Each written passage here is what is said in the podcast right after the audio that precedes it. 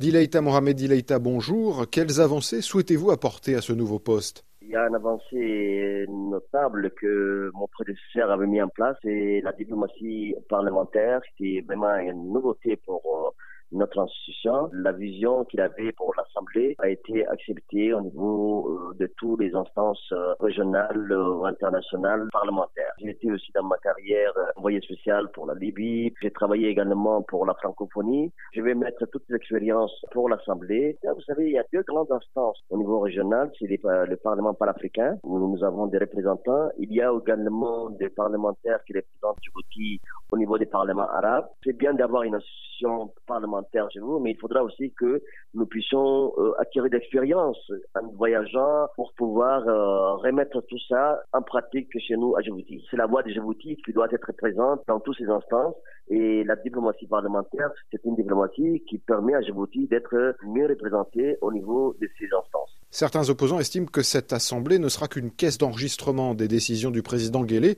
Qu'en pensez-vous?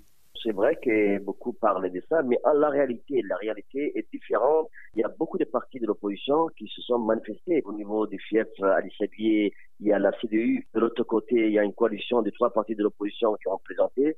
Malheureusement, vous savez, quelle que soit l'ambition qu'ils ont, il faut que les conditions soient réunies. Ça veut dire de présenter des gens avec les documents, avec tout ce qui est à représenter.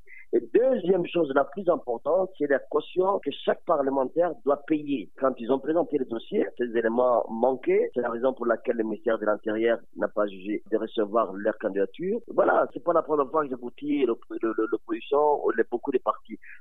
Rappelez, en 2013, euh, il y avait l'USN qui avait eu beaucoup plus de voix. Ils avaient des candidatures dans tous les fiefs et pourtant, ils ont réussi à avoir pas mal de candidats dans ce outil de l'extérieur. Mais à partir du moment où notre politique est ouverte pour l'ensemble, même le que ce soit de la coalition ou de l'opposition, il y a même un, parti UDJ qui est présent au niveau de l'Assemblée. Ils ne sont pas membres de l'opposition, ils ne sont pas membres de, de, la coalition gouvernementale. Ils ont des représentants, ils ont sept représentants au niveau de l'Assemblée. On peut dire beaucoup de choses, mais la réalité est là.